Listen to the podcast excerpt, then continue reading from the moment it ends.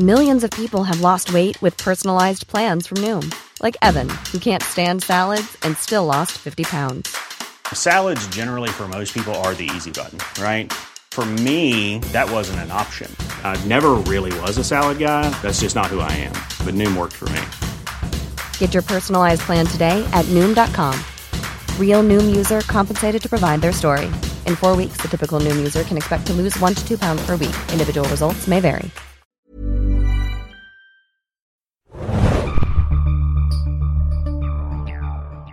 Tell me, do you listen? Willkommen beim Podcast, liebe Zuhörer da draußen. Wir sprechen heute über Batman wie Superman. Doppelpunkt. Dawn of Justice. Batman wie Superman. Mit mir im Studio ist heute dabei. Felix, hallo, grüß Und euch. ich bin Adam. Ähm, ja, wir widmen uns heute dem neuen potenziellen DC-Blockbuster und besprechen den in seiner Gänze in einem knackigen Podcast-Format heute. Ja. Ähm, dabei machen wir, wie ihr es gewohnt seid, erstmal einen spoilerfreien Teil und dann später, ich glaube, diesmal ist es ein etwas größerer Spoiler-Teil. Könnte 50-50 oder 30-70 werden irgendwie gefühlt. Weil bei der Pressevorführung hat uns Zack Snyder persönlich per Videobotschaft aufgefordert, Ja. dass wir doch bitte Spoiler unterlassen sollen. Beziehungsweise wir machen es jetzt so ein bisschen mit Ankündigung, damit ihr dann abschalten könnt, falls ihr den Film nicht gesehen habt. Also geht am besten erstmal den Film gucken, nach dem Spoilerteil und dann hört wieder zu. Korrekt. Aber das werden wir ankündigen mit einem Bat-Signal oder sowas. ein, ein Audio, nee, Audio, ein Audio-Bett-Signal. Ja. So rum. so. Ja, jetzt ist er da, der Film. Oh ja. Der große Start ins DC Cinematic Universe, Felix. Was waren deine Erwartungen an den Film? Ich gucke auf meinen Zettel und da steht gering. äh, ich habe nicht besonders viel erwartet. Das liegt Ich muss gerade ablesen, gering.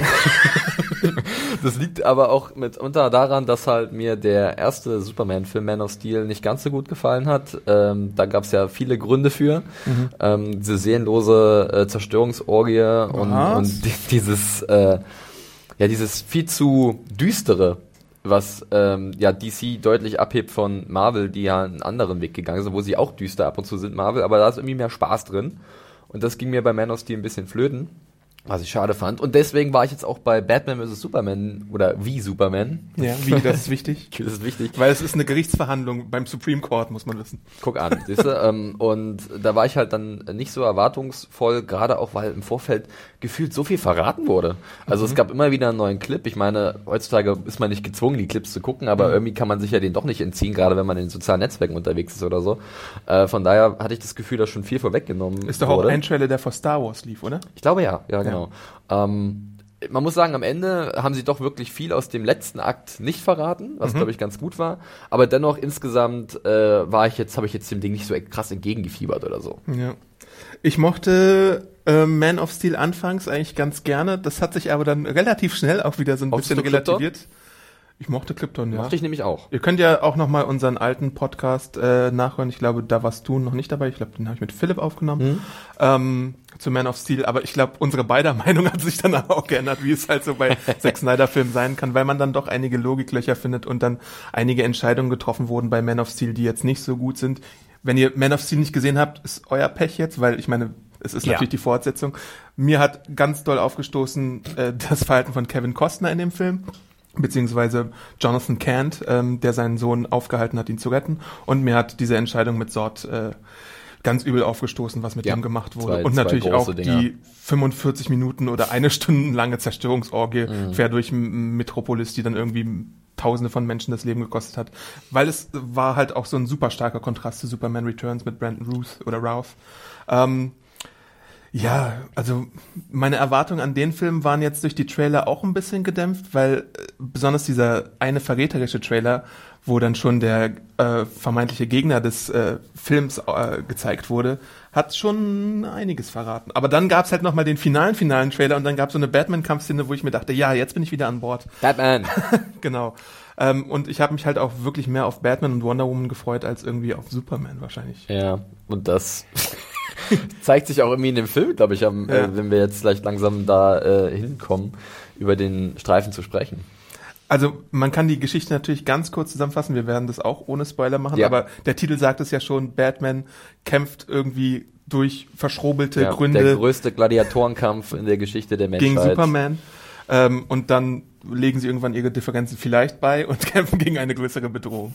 Jeder, der den Trailer gesehen hat mit äh, dem äh, Hauptantagonisten am Ende des Filmes, der kann sich das schon denken. Ja. In dem spoilerfreien Teil gehen wir, ja, das ist, das ist eigentlich eine gute Zusammenfassung. Ja, ich. mehr ist es nicht. Also Ja. ähm, der, der, der Bat of Gotham versus Son of Metropolis oder was auch immer da gesagt sowas. wird. Ja, ähm, das ist halt der große Konflikt, der hier im Zentrum steht.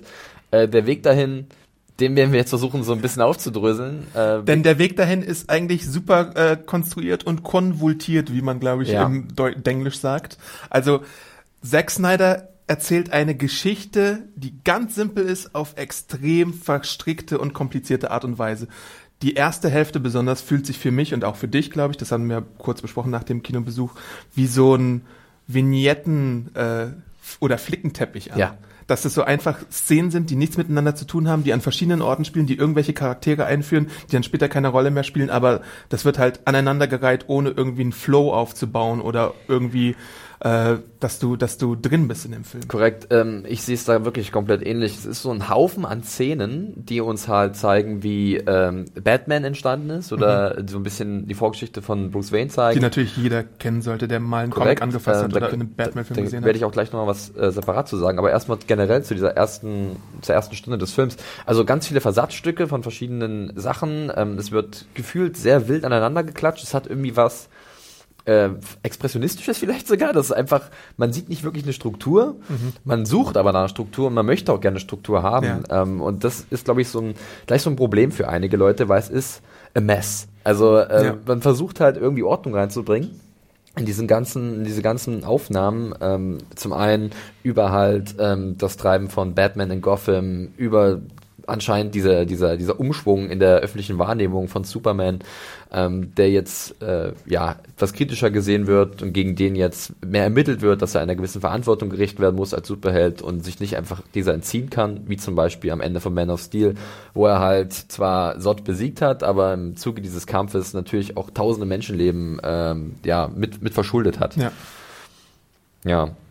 Und das ist halt so ein bisschen problematisch für mich gewesen beim Sehen. Ich, ich, ich saß halt da und habe halt immer wieder gehofft, okay, wo kann ich jetzt das zusammenpiercen? Wo kann Ja. ich, wo sehe ich jetzt einen roten Faden? Vielleicht will der Film gar keinen roten Faden haben, vielleicht ist das alles ähm, beabsichtigt. Das ändert aber nichts daran, dass es für mich, meinen Sehgewohnheiten, erstmal nicht sehr einfach war, äh, in den Film reinzukommen. Und Ja. wenn sich das halt wirklich fast so eine Stunde hinzieht, Ja. Dann, dann ist das nicht so gut. Dann merkt man das und man, man wird ein bisschen unaufmerksam und nimmt vieles nur noch hin als so, okay, das war cool, ja, das ging so, das ist so ein bisschen Hit and Miss. Ich habe den, ich hab den Film auch mit einer gewissen Anspannung gesehen in der ersten Hälfte, weil ich nicht wusste, wo geht's jetzt hin, wo, wo führt die Reise hin, was soll das hier alles, äh, wann hauen die sich mal auf die Fresse vielleicht auch Ja, genau. tatsächlich, äh, weil es eben äh, alles so mm, so auf eine Art und Weise erzählt wird, die man von der großen Konkurrenz von Marvel zum Beispiel gar nicht gewohnt ist, weil du da meistens eine schnelle Einleitung hast und äh, ein bisschen Humor und eine Auflockerung, aber es, zu diesem Flickenteppich und dem Hit or Miss der ersten Hälfte kommt ja noch dazu, dass du eine ganz düstere Atmosphäre hast, die sich ganz selten irgendwie mal auf die Schippe nimmt. Also es gibt so ein paar trockene Sprüche, aber vielleicht eine Handvoll oder so. Es gab ja auch diese Meldung mal, dass DC bzw. Warner Brothers so ein Witzmoritorium äh, auferlegt hat, den Produzenten, dass, dass die ihre Helden jetzt keine Witze mehr reißen. Gleichzeitig gibt es dann eine Figur wie Lex Luthor, die dann aber auf gewollt äh, lustig gebürstet ist teilweise, was nicht funktioniert. Ähm, das ist halt alles ein bisschen schade und mh, man kommt halt sehr schwer rein in den Film, obwohl es so manche Einzelmomente gibt, die durchaus cool sind. Ja. Ähm, ist, ist das große Ganze halt so ein bisschen kaputt. Genau, man erkennt halt so ein Strukturproblem und ähm, das, das, dieses Problem, das geht dann auch weiter natürlich inhaltlich. Denn ähm, man stellt sich natürlich schon die Frage, okay, Batman gegen Superman, warum kommt es zu diesem Kampf? Äh, Wer vertritt welche Seite und wo ist der große Konflikt zwischen den beiden? Es ist ja zum einen, und damit verraten wir nicht, nicht zu viel, ähm, erstmal sehr interessant, dass man diese Zerstörungswut am Ende von Man of Steel aufarbeitet Ja. jetzt. Ne? Das Auch- haben wir auch alle erwartet Genau, eigentlich. richtig. Das mussten sie auch Ja. und das fühlt sich teilweise an, auch als, als würden, würde da eine Reaktion auf die äh, sehr laute Kritik stattfinden, die Ja. von vielen äh, Journalisten geäußert wurde oder von vielen Kinogängern. Dass halt äh, man das nicht einfach so unter den Tisch kehren kann, was Superman da angestellt hat. Auch wenn er natürlich die Welt beschützen wollte vor Sort, aber dennoch. Ähm, und das wird jetzt natürlich aufgearbeitet anhand äh, von Bruce Wayne, der ähm, natürlich, der hat so ein eigenes persönliches Trauma, Trauma miterlebt im Zuge dieser Zerstörung von Metropolis und äh, fechtet nun Superman und dessen ja, Position in der Gesellschaft als strahlende Heldenfigur an. Aber da frage ich mich ja direkt schon mal. Bruce Wayne sieht, wie Zod und Superman kämpfen, wie halt auch alle und die Kinogänger auch. Gut. Und dann sollen wir als Zuschauer glauben, jetzt hasst Bruce Wayne Superman. Was wäre denn die Alternative gewesen, dass die ganze Erde zerstört worden wäre wegen Zod, ne? Ähm, und das ist halt so ein Dilemma, was aufgebaut wird, wo man eigentlich fast nicht mehr rauskommt und du dann irgendwie beide Seiten kritisch beäugst und beide Seiten nicht gut findest als Helden. Und es ist so, als würde Zack Snyder und das Autorenteam, als würden die nicht verstehen, worum es beim Helden oder Heroismus geht. Korrekt. Sieht, äh, Im Endeffekt sehen wir hier nicht zwei Helden, sondern wir sehen zwei Psychopathen. Und das ist vielleicht auch die Krux von DC. Ja. Ähm, denn wenn man mal ganz ganz am Anfang von Heldengeschichten irgendwie rangeht, dann soll ja ein Held ja immer Hoffnung symbolisieren oder Hilfe in, in schweren, schwierigen Situationen. Und ich habe immer das Gefühl, dass Marvel das noch ganz gut verinnerlicht. Ähm, natürlich kann man sich darüber streiten, dass dann die Marvel-Formel ein bisschen langweilig ist, weil es ja immer dann auf diese große Rettung am Ende hinausläuft und ein positives Ende da ist, ein Happy End. Mag ich aber mehr. ähm, ja, aber das ist ja auch so ein bisschen die, die Essenz von einer Heldengeschichte.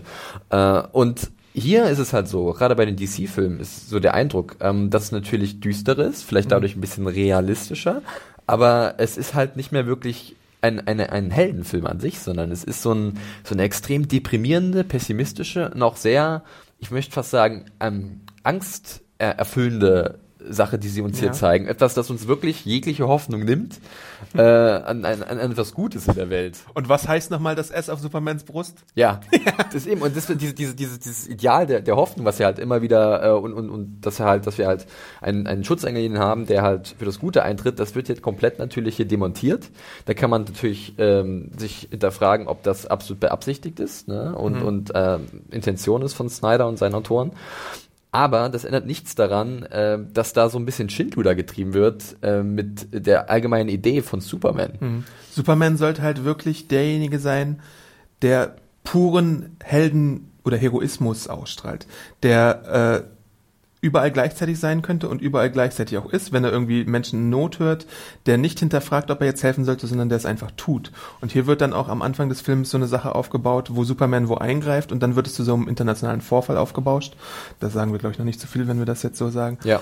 Ähm, aber dennoch ist es halt so, dass Superman einfach bedingungslos hilft. Er ist, er ist das Zeichen der Hoffnung für die Menschen. Es gibt auch im Trailer so ein paar schöne Shots, wo man sieht, wie Superman Leute rettet. Und das ist halt der Kern von Superman. Und das wird auch in Man of Steel besser rübergebracht als jetzt in Batman wie Superman.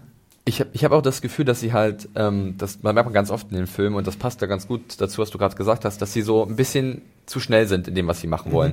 Ähm, sie haben halt sich gedacht, mit Man of Steel haben wir jetzt den Superman etabliert, wie ihn Leute aus den Comics eventuell kennen, wo sie es halt nicht tun, Teilweise. weil es am Ende dann eine Situation gibt, die Superman die komplett gegen dieses, äh, gegen diese Figur spricht.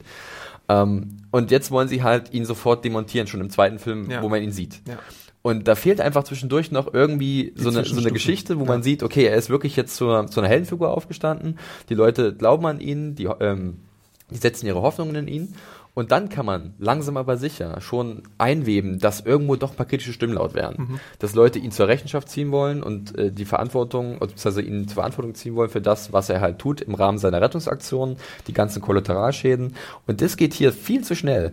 Ähm, das, was du gerade erwähnt hast, mit diesem internationalen ähm, ja, Skandal, der ihm dann halt auch unter äh, die Lupe äh, dieser, dieser Untersuchungen des Senats oder was es ist, dieses Kongress äh, setzt, wo er dann auf einmal dann sein Bild so ein bisschen anfängt zu bröckeln.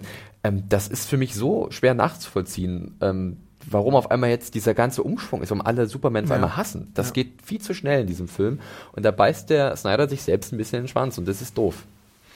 Das ist ziemlich doof, ja. Ähm, weil erschwerend kommt noch hinzu, dass Superman in meiner Meinung nach so ein bisschen in diesem Film als äh, wandelnde Plot-Device genutzt wird und halt irgendwie nur noch eine Hülle seiner selbst ist und eigentlich kein richtig vorgefertigter oder ausgebauter oder ähm, runder Charakter ist. Also der macht, hat halt so ein paar Szenen, rettet halt ein paar Leute, interagiert halt ein bisschen mit Lois und so, aber wir lernen irgendwie fast nichts Neues über ihn. Wir sehen sogar eher, dass halt die Entwicklung wieder rückgängig gemacht wird, was schade ist. Und auch die, so eine Funktion, die zum Beispiel seine äh, Eltern in den Comics haben, wird hier ad absurdum geführt an einer Stelle, weil eigentlich sind die so sein moralischer Kompass, die ihm Sachen mitgeben, die ihn erst zu Superman machen, weil manche sagen ja auch, klar, Kent ist eher Superman, als Superman Superman ist, ne? Und das ist halt so ein bisschen eine schizophrene Angelegenheit, die hier an dieser einen Stelle Ja. im Film präsentiert wird, die mir überhaupt nicht gefällt. Genau. Wie gesagt, man merkt einfach den Film dann zu oft an, dass sie zu viel auf einmal wollen, dass es gut gewesen wäre, wenn sie halt wie Marvel sich sagen, okay, wir müssen jetzt hier ein eigenes Universum aufbauen mit diesen Heldenfiguren und das kostet Zeit. Und hier wird halt ähm, etwas in den Film reingepackt, was, was man nicht einfach mal so in einem Film mit dem ganzen anderen Kram, was noch passiert. Einführung von Batman, der große Kampf zwischen Batman und Superman, noch eine weitere Bedrohung und dann noch vielleicht das ein oder andere Easter Egg, was weitere Filme vorbereiten soll. Das ist auch für eine Laufzeit von 150 Minuten ungefähr Ja. Trotzdem zu viel. Da kannst du nur Sachen anreißen. Da kannst du so diese einzelnen Szenen haben, diese Vignetten, wie wir sie genannt haben, die aber null Zusammenhang miteinander stehen und so wild und, und, und beliebig teilweise Ja. äh, präsentiert werden, dass man als Zuschauer sich so denkt, okay, das ist eine teilweise sehr bombastische Spe äh, Collage an, an äh, gewaltigen Action-Set-Pieces mit einigen sehr coolen Szenen, aber auch vielen sehr fragwürdigen Szenen, wo man die Charaktere und ihre Motivation nicht wirklich nachvollziehen kann. Und das ist halt dann für mich im Endeffekt ein Film, der nicht ganz gut funktioniert. Ja, da ist halt dann ein Problem. Snyder liebt es halt, oder Snyder ist, glaube ich, ein sehr visueller Regisseur und daran ist ja auch jetzt nichts auszusetzen.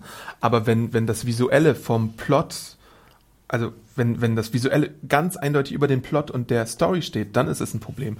Weil du nicht nur für Bilder das Kino schaffst, natürlich auch, aber du möchtest halt auch äh, eine gewisse Tiefe in der Story haben und die ist halt einfach dadurch nicht gegeben. Also und dann gibt's halt diese Verstöße gegen dekadenlange Charaktereigenschaften von den Figuren, wenn zum Beispiel ein Batman äh, seine, seine Gegner brandet. Das ist irgendwie eine ganz merkwürdige Angelegenheit, finde ich. Also- auch wenn es dann natürlich gewisse Interpretationen gibt, so auch von Frank Miller oder so, Ja. die Batman in eine gewisse Ecke drängen. Aber auch dann ist der Charakter in sich irgendwie kohärent und hier ist es irgendwie nicht so. Ja, ich finde ja im Endeffekt immer, es ist nicht verkehrt, ähm, eine Figur, die man, was weiß ich aus dem Comic nimmt oder so, auch mal ein bisschen umzuschreiben. Natürlich. Also, also ihren neuen, neuen Spin zu geben, Aber es gibt, sagen gewisse, kann. Ne? es gibt gewisse Elemente, die bleiben müssen. Spider-Mans Eltern müssen getötet werden, äh, Spider-Mans Onkel muss getötet werden, damit aus großer Kraft große Verantwortung folgt. Die Eltern von Bruce Wayne müssen getötet werden, damit der zum maskierten Rächer wird. Bei Superman muss Krypton explodieren und er muss auf die Erde kommen, damit er Superman wird. So, das sind so ganz, ganz essentielle Sachen. Batman darf nicht töten zur Hölle. Batman darf nicht töten. ähm, und ich bin mir jetzt gerade nicht sicher, wie das in dem Film gehandhabt wird. Eigentlich sehe ich es auch so, dass er in nicht tötet, aber es gibt, ich habe mir jetzt andere Kritiken gelesen, die nahebringen, dass er es doch manchmal macht. Allein es gibt, also manche, manche Szenen, wir können ja auch mal, wir haben jetzt ja ein bisschen über ähm, den Film abgelästert, beziehungsweise unsere Kritik geäußert und auch über die Figur von Superman, der von äh, eigentlich kann man Henry Cavill nicht so viel Schuld daran geben. Nee. Es liegt einfach an der Figurenzeichnung. Ja.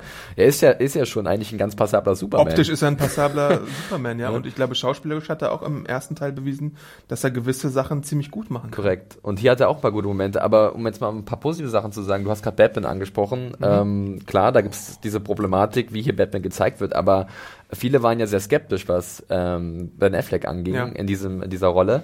Und äh, ich glaube, ich spreche für uns beide, dass wir sagen, dass uns sein Batman Ja. sehr gut gefallen hat Ja. eigentlich. Ähm, beim Bruce Wayne, den er spielt, da scheiden sich so ein bisschen die Geister. Da ist er so, ich weiß nicht, so ein bisschen vielleicht so körperlos irgendwie, also ich, ich weiß nicht, wie ich das beschreiben kann. Ich konnte ihn nicht so wirklich, mir hat er nicht so einen Effekt hinterlassen. Er war so ein bisschen nicht greifbar.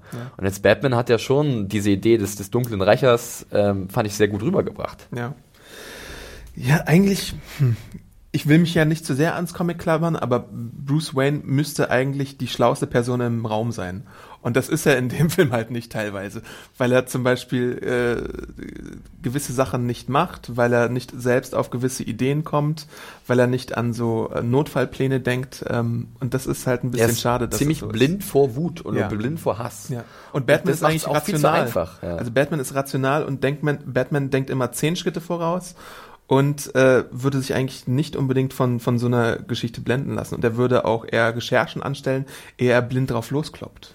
Ja, korrekt. Ähm, ja, was mir persönlich gut gefallen hat, äh, um jetzt auch noch ein paar positive Sachen zu nennen, ist zum Beispiel, also Optik von Batman ist fantastisch. Zum das, Beispiel. das ist sehr gut, richtig. Aber ich fand zum Beispiel auch diese, diese Einführung von Filmen, die ersten Minuten fand ich eigentlich auch nicht schlecht, ähm, als man ganz kurz sieht, wie äh, was mit Bruce Wayne damals passiert ist als kleines Mhm. Kind.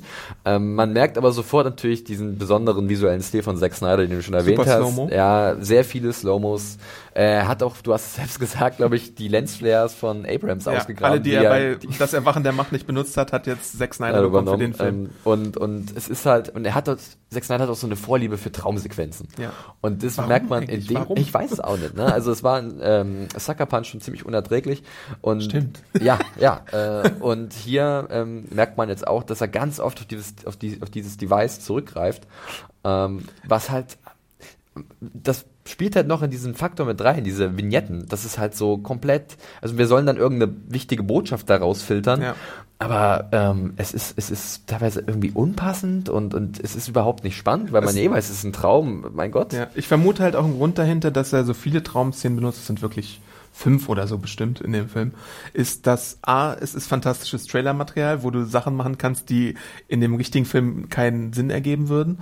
Ähm, und du hast halt diese Nightmare-Batman-Sache, die wahnsinnig cool aussieht, wenn Batman in, in der Wüste in diesem langen Ledermantel rumläuft und du kannst halt Actionfiguren verkaufen, weißt du? Ja. Du kannst Batman-Varianten haben. Wir haben ja auch schon in den Trailern gesehen, dass es den äh, Rüstungs-Batman gibt, den normalen Batman, den Nightmare-Batman. Da kannst du Actionfiguren verkaufen, du kannst Funkos verkaufen, du kannst Lego verkaufen, äh, du kannst Kostüme verkaufen Das ist oder eine so. riesige, ist Marketing-Merchandise-Maschine. Industrie dahinter ist, ja. natürlich. Äh, aber du verkaufst diese, äh, also bei Tim Burtons Batman hast du die Actionfiguren tatsächlich an junge Zuschauer verkauft und inzwischen verkaufst du die halt so an erwachsene Zuschauer. Denn ich frage mich, wir haben ja auch bei der PV ein paar junge Zuschauer gesehen. Ich frage mich tatsächlich, wie geeignet dieser Film für die jüngeren Zuschauer ist, weil es ja doch manchmal ziemlich heftig zur Sache geht dabei. Es geht heftig zur Sache. Es soll ja auch äh, ein äh, R-Rated Cut ähm, Ja, irgendwann stimmt. geben auf DVD und Blu-ray, ähm, wo man sich schon vorstellen kann, wenn man den Film gesehen hat, wo es dann ordentlich knallt. Denn äh, er ist schon so eigentlich heftig genug. Man, man, man merkt schon, dass hier äh, keine Gefangenen gemacht werden, ähm, was ja wiederum darin reinspielt, eigentlich töten Batman und Superman niemanden. Also, aber hier hat man das Gefühl, dass sie oft ähm, da über die Stränge schlagen. Aber gut, ähm, ja, das mit den Traumdingern nochmal, um das aufzugreifen. Ähm, ich fand es halt auch teilweise so ein bisschen, also mich hat es manchmal aus dem Film wirklich rausgerissen und wo ich dachte, Schon die zweite Sequenz ist eine Traumsequenz und du, du fragst dich halt, what the fuck sehe ich da gerade? Ja, es ist natürlich interessant, man kann das gerne mal machen, aber es ist halt so ein wiederkehrendes Element, was, denke ich mal, dem, dem Film eine gewisse ähm, mystische Komponente geben soll. Ja. Aber du hast es auch gerade erwähnt, es fühlt sich an wie so sehr viel Trailermaterial und ich habe auch in der Kritik von äh, den amerikanischen Kollegen von Film Freak, Freak, Film Freak Central Ja. Äh, gelesen, dass sie halt das auch als so eine Art Collection of Trailers. Ja. Also, und, und da merkt man schon, dass da irgendwie diese Struktur, die wir schon bemängelt haben, die nicht wirklich da ist, einfach fehlt. Und ich meine, was Zack Snyder halt auch fantastisch kann, ich glaube, das haben wir auch beim Man of Steel Podcast äh, besprochen, ist Trailer machen. Hm. Der Watchmen-Trailer war fantastisch, der allererste, der rauskam. Das war, da war so Smashing Pumpkins. Selbst Sucker. Punch hat Spaß gemacht Genau, Sucker Trailer. Punch, der Trailer ist super. Der Man of Steel Trailer war super, wo er dann so abhebt und wo, wo diese atmosphärische Musik kam und diese Wäscheleine mit dem Jungen. Äh, Trailer kann er im Prinzip gut.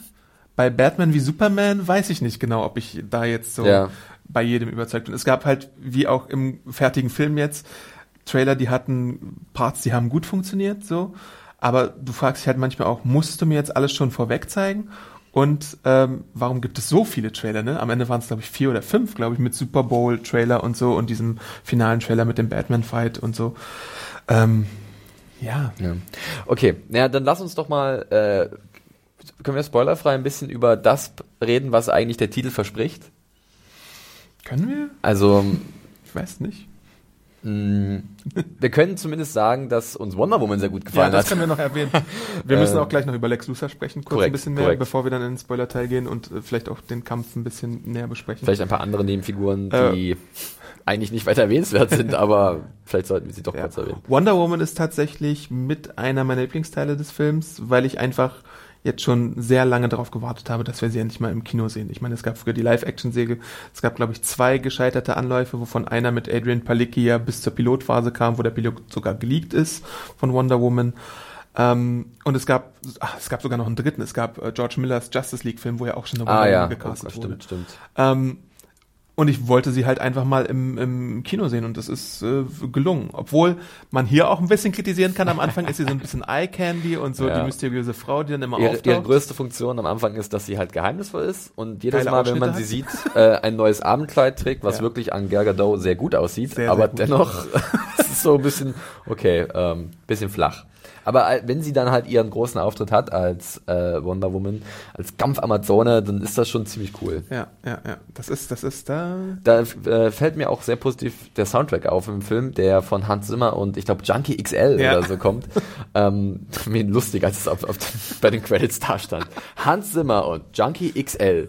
Naja, ähm, und, und die haben halt auch eigentlich einen ziemlich wuchtigen Soundtrack auf die Beine gestellt. Auch mit verschiedenen Themes für die ganzen äh, Figuren. Und der von Wonder Woman hat halt was richtiges Wildes, was, was, was extrem viel Energie und Kraft. Wolltest du Xena-Kampfschreie von dir? Ja, innerlich habe ich, hab ich, äh, hab ich den Xena-Kampfschrei von mir gegeben. Ich fand's ziemlich cool. Und äh, Gal Gadot ist halt auch wirklich ähm, eigentlich eine gute Besetzung. Sie ist ja, soweit ich weiß, Französin? Israelin, Israelin. Glaube schon. Ja, ähm, aber man merkt halt, sie hat doch noch einen Akzent und der passt aber irgendwie, finde ich. Ähm, weil er gibt ja der, dem Charakter noch irgendwas Exotisches und wir sehen auch so ein bisschen schon Andeutungen auf den, auf den Solo-Film, der dann kommt. Ähm, so einen kleinen, kleinen Vorgeschmack. Ähm, und das hat mir wirklich eigentlich recht gut gefallen. Ja, ihr Schwert und das Schild ist da und die Armbänder sind Das da. Lasso. Das Lasso ist da. Optisch Wonder ist es, Woman, ist, hol ist das Lasso raus. Ja, also ich habe jetzt auf jeden Fall dadurch Bock auf den Solofilm von Wonder Woman und freue mich darauf. Ich habe auch äh, schon Bock auf Ben Affleck als Batman in einem Solofilm auf jeden Fall. Bei Henry Cavill, der Arme äh, mit seinem Superman, so eine Sache. Ich habe, glaube ich, gestern so eine Umfrage gesehen im Netz. Da wurde gefragt, welcher ist die, best, die beste Figur oder die, die interessanteste Figur in dem Film. Und da war Superman auf dem letzten Platz. Aber das ist halt auch in den Im ist, Titel des Films. Das sagt eigentlich alles. Das ist aber auch so die Krux des Superman-Comics, dass er halt immer als der große Pfadfinder gesehen wird und deswegen macht Zack Snyder vielleicht auch das mit den All-American, vielen ja. menschlichen Schwächen und so. Aber du kannst halt auch ein, eine geile Superman-Geschichte erzählen, wo er halt dieser, dieser Hoffnungsbringer ist. Dann lest einfach mal Grant Morrisons und Frank Whiteleys All-Star Superman oder Jeff Loeb und äh, Tim Sales äh, Superman for All Seasons und dann seht ihr, wie Superman geil gemacht werden kann. Ist das der Marvel Jeff. Loeb? Ja, das Ist ist, der. Marvel TV-Chef inzwischen. Der hat Dass auch ganz für viele DC Comics geschrieben. auch ein bisschen. Ja, der hat für DC und Marvel geschrieben. Der hat auch eine Reihe gemacht, die hieß Batman vs. Superman. Mhm. Äh, beziehungsweise Batman äh, slash Superman. Und die war eigentlich auch ziemlich cool. Und die hat halt die Kontraste der beiden Charaktere ziemlich schön immer auf den Punkt gebracht. Durch deren Captions, also interne Monologe auch und so, ihre Gedanken und so. Ähm, da gab es einen coolen Fight mit Darkseid und mit Supergirl. Also das sind Reihen, die man sich mal äh, vorknüpfen könnte, wenn man das lesen will, wie es eigentlich sein soll. Wo wir gerade schon, äh, da können wir ganz kurz einen Exkurs machen, bei Comics sind im äh, diesem DC-Universum um Superman und Batman, kann man ja sagen, dass Zack Snyder selbst auch von sich gegeben hat, dass äh, Frank Millers äh, Dark Knight Returns ähm, so ein bisschen seine Bibel gewesen ist. Ja. Man merkt auch äh, gerade einige äh, Bilder sind direkt aus dieser Ja. Bibel für ihn äh, entnommen. Ähm, auch bei den Plotpoints gibt es äh, diverse Parallelen, auch wenn dann ähm, ein bisschen was verändert wird, Ja. was ich eigentlich gar nicht mal so dumm fand. Aber ähm, ja, er nutzt vor allem so ganz viele, ich nehme dieses Wort jetzt in den Mund, obwohl wir erfahren haben, dass man das gar nicht so viel benutzen sollte, Ikonisch. ikonische Bilder oder ikonische Aufnahmen aus diesem Comic von Frank Miller, ähm, die dann schon, glaube ich, bei einigen Comiclesern, weil es ist ja auch ein Comic, der, glaube ich, sehr weit äh, verbreitet ist und den viele Leute A kennen. seminal work, wie man so schön sagt. Genau, richtig, ja. Ähm, die man dann wiedererkennen wird, glaube ich. Zusammen mit Watchmen halt auch so mit der Begründer im Jahr 1986 mit dieser Grim and Gritty Ära, die jetzt im quasi die Bibel auch von DC beziehungsweise Ja, Warner ja, Brothers ja. zu sein scheint, wobei Marvel natürlich eher dann so diese diese glücklichere Happy-Go-Lucky-Geschichte bedient. Kann ich, kann ich da noch, bevor wir, wir gehen ja glaube ich gleich, Lex Luthor Lex. Luthor wollen wir noch, wollen wir noch was sagen und dann gehen wir in den Spoilerbereich, aber gerade wo du nochmal Grim and Gritty angesprochen hast, würde ich nur mal die Frage in den Raum werfen, weil das kann man glaube ich relativ spoilerfrei auch äh, beantworten, ähm, ob die DC-Filme, ich weiß nicht, ob- vielleicht können wir die Nolan-Filme schon mit noch dazu zählen, damit wir mal ein paar mehr Mhm. haben, ähm, dass, ob die vielleicht sich denken, dass sie künstlerisch wertvoller sind als die Marvel-Filme, weil sie diesen, wie sagt man, tiefsinnigeren Ansatz haben. Aha. Ähm, Jeder Kritiker widerspricht dir da. ja, eben, es ist ja, ist ja, ist ja eine, eine Frage, die, die, also, wo ich selbst mir nicht sicher bin, aber wo ich mir gedacht habe, warum machen sie denn so ein, so ein Universum, so Ja. ein dunkles, deprimierendes? Na gut, die Nolan-Filme wurden ja tatsächlich von der Kritik gelobt. Und Ja, die haben die mache ich ja auch sehr die gerne. funktionieren ja auch besser als Zack Snyders Filme. Ja. Bis auf Teile von. Dann merkt man vielleicht, dass da jemand hinter der Kamera sitzt, der so ein bisschen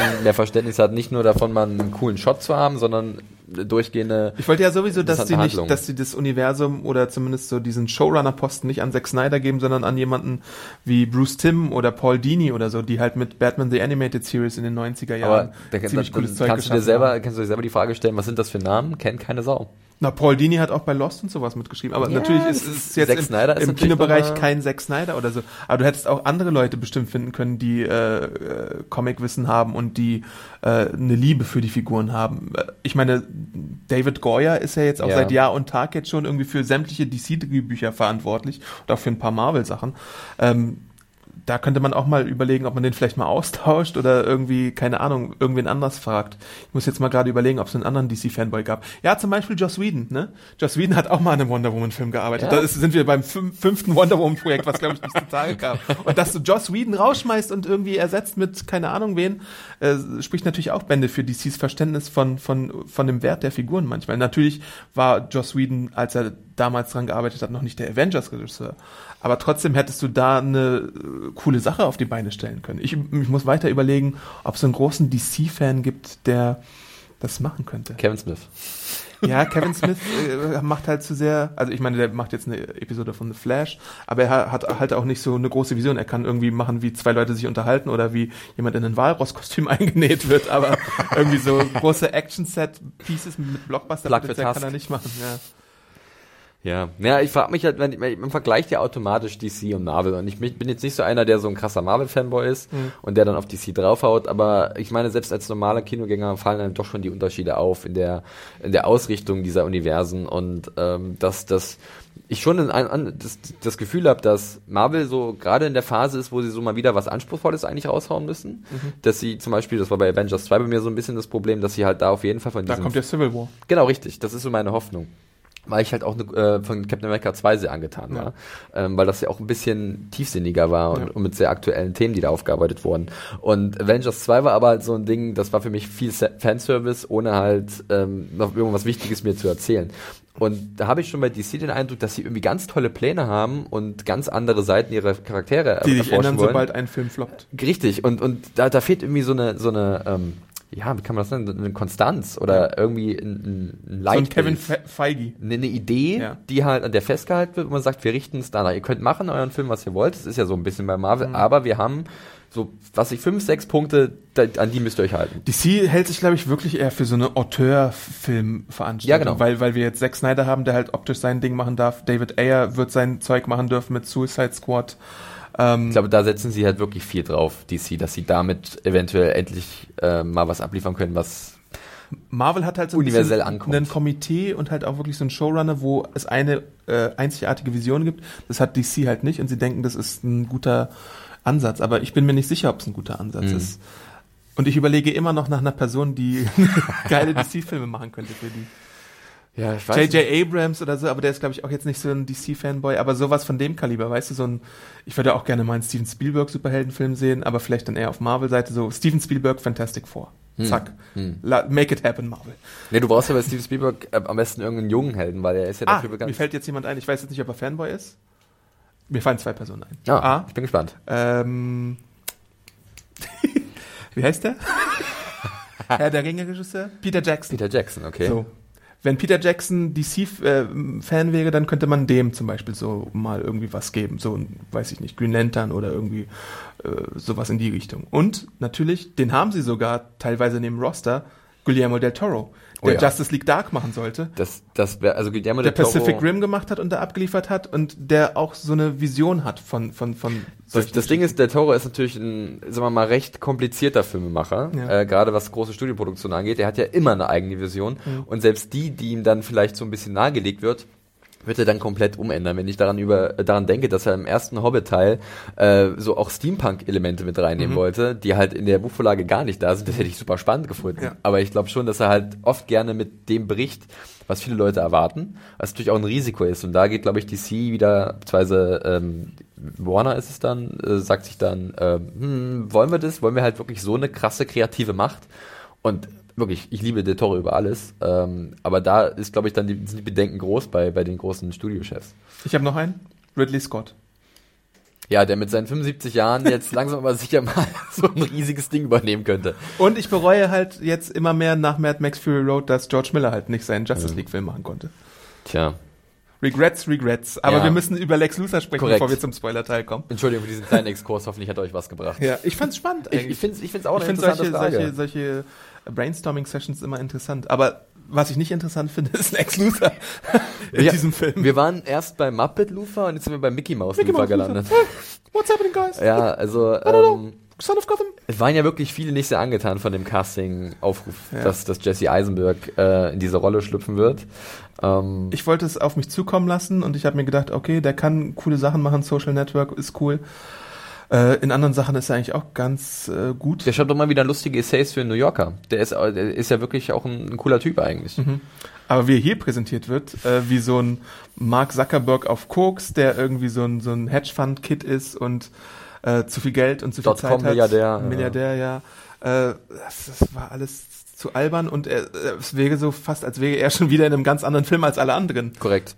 Äh, er bedient sich auch in seiner Darbietung, glaube ich, bei vielen überzeichneten, zu überzeichneten Comicfiguren, Ja. ähm, was ihm so ein bisschen die Origa Originalität nimmt. Ähm, dann kommt hinzu, dass er halt der, die Ursache für einen wahnsinnig komplizierten Plan ist, Ja. der am Ende im dritten Akt des Films durch ein, zwei Minuten komplett ad absurdum geführt wird und Ja. er sagt, braucht man nicht. Hat Ja. man alles vorher nicht Ja. gebraucht, es geht doch so einfach, Ja. Lex. Und, äh, und es ist, ich weiß nicht, mir hat er auch nicht so gut gefallen. Ähm, ich weiß, ich habe ab und zu mal so unfreiwillig komisch la- auflachen müssen, weil Mhm. es halt eine skurrile Figur ist. Äh, aber er hat halt irgendwie auch nicht irgendwie was, was Einnehmendes für mich gehabt. Ja. Also diese, diese, diese, dieses Verrückte und dieser, und es ist ja Warum sollte Superman Angst vor dem haben? Also da gibt's eigentlich fast Korrekt. keine Gründe. und, und A lot can happen in the next three years. Like a chatbot may be your new best friend. But what won't change? Needing health insurance. United Healthcare Tri Term Medical Plans are available for these changing times. Underwritten by Golden Rule Insurance Company, they offer budget friendly, flexible coverage for people who are in between jobs or missed open enrollment. The plans last nearly three years in some states, with access to a nationwide network of doctors and hospitals. So for whatever tomorrow brings, United Healthcare Tri Term Medical Plans may be for you. Learn more at uh1.com. deswegen hätte ich mir doch schon lieber so einen eher reservierten Lex Luthor gewünscht. Ich meine, ich will jetzt, manche denken vielleicht an Kevin Spacey zurück Mhm. äh, in dieser Rolle. Oder in Superman 2 war ja Gene Hackman hat ihn da gespielt Mhm. und das sogar ziemlich gut. Ähm, dass man halt so ein wirklich so ein, eher so einen Strategen hat. Einen, Ich hatte damals ja Brian Cranston vorgeschlagen als Luthor. d- äh, keine schlechte Idee, wirklich keine schlechte Idee. Hast du einen Strategen, hast du jemand, der rational rangeht und der halt nicht nur irgendwelche verrückten Pläne auffällt, sondern äh, so ein lang, so ein Long Game hat, Ja. so eine Idee verfolgt, äh, Superman wirklich abzuschaffen. Und das ist halt bei bei äh, dem Lex Luthor, den wir hier sehen, überhaupt nicht spürbar. Das ist halt wirklich wie so eine absolute Karikatur, die halt den Bösewicht in gewisser Art und Weise spielt, aber zu dem man irgendwie null was aufbaut. Es ist ja auch gut, wenn du halt einen Bösewicht hast, mit dem der ähm, Zuschauer vielleicht so ein bisschen sympathisieren kann an manchen Ja. Stellen. Und das ist halt hier fast unmöglich. Es gibt so ein bisschen die Backstory mit seinem Vater, der ihn irgendwie misshandelt haben könnte oder sonst irgendwas. Aber Komm, wie sagt man so, underdeveloped, ne? Das Ja. ist so, das ist so, so, eine, so eine Randnotiz, die, glaube ich, vielen Leuten sofort wieder entfallen wird, sobald Ja. sie aus dem Kino rausgehen. Und in meiner Filmkritik, die ihr natürlich auch bei Serienjunkies nachlesen könnt, habe ich ihn so ein bisschen verglichen mit so, so wie so ein Mischmasch aus Jim Carreys Riddler, Heath Ledgers Joker, ohne jemals die Klasse vom Joker zu erreichen und dem Matt Hater oder Hatter aus äh, Alice im Wunderland. Er passt halt perfekt in diese Und eine Muppet. Ja, und, und vielleicht auch noch Mickey Mouse. ähm, er passt halt irgendwie sehr gut in diese, also sehr gut in Anführungszeichen, in diese Joel Schumacher-Filme, äh, Batman-Dinger von, von Anno dazu Yeah, mal. that was my research, guys. Ende der 90er, äh, wo man, da, da passt er halt wirklich rein, aber in dieser Welt, die wir uns, äh, die wir uns jetzt gezeigt wird, ist er halt auch ein krasser Fremdkörper. Ja. Aber gleichzeitig wird er halt auch jetzt, das machen wir, führen wir vielleicht gleich im äh, Spoilerteil noch weiter aus, wird er als ultra kompetent in gewissen Res Recherche-Dingen dargestellt, weil er halt Informationen über gewisse Leute hat, die Lex Luthor davor noch nie hatte. So. Ja. Und das ist halt so ein starker Kontrast, aber es ist halt, das, das kauft man ihm halt irgendwie in der Version, die hier präsentiert wird, nicht ab. Genau. Ja. Mini-Fazit vom Spoilerteil. Ja, gerne. Ähm, wir haben jetzt ähm, viel Kritik geäußert. Ähm, vielleicht kann ich das noch sagen, dass es auf jeden Fall, glaube ich, schon einem Blockbuster entspricht. Da können wir das, das können wir nicht äh, verneinen. Es gibt spek spektakulär, spektakuläre Actionsequenzen. Ähm, auch darunter sind auch einige, die wirklich sehr cool sind. Es gibt aber auch Actionsequenzen, die mal wieder so ein bisschen an das Ende von Man of Steel erinnern, was ein bisschen anstrengend für mich war, wo ich am Ende gar nicht mehr durchgeblickt habe, was gerade überhaupt passiert, weil es nur noch Explo Explosionen gab und laute Geräusche und das war alles ein bisschen störend. Ähm, mir gefiel der Affleck Batman äh, sehr gut.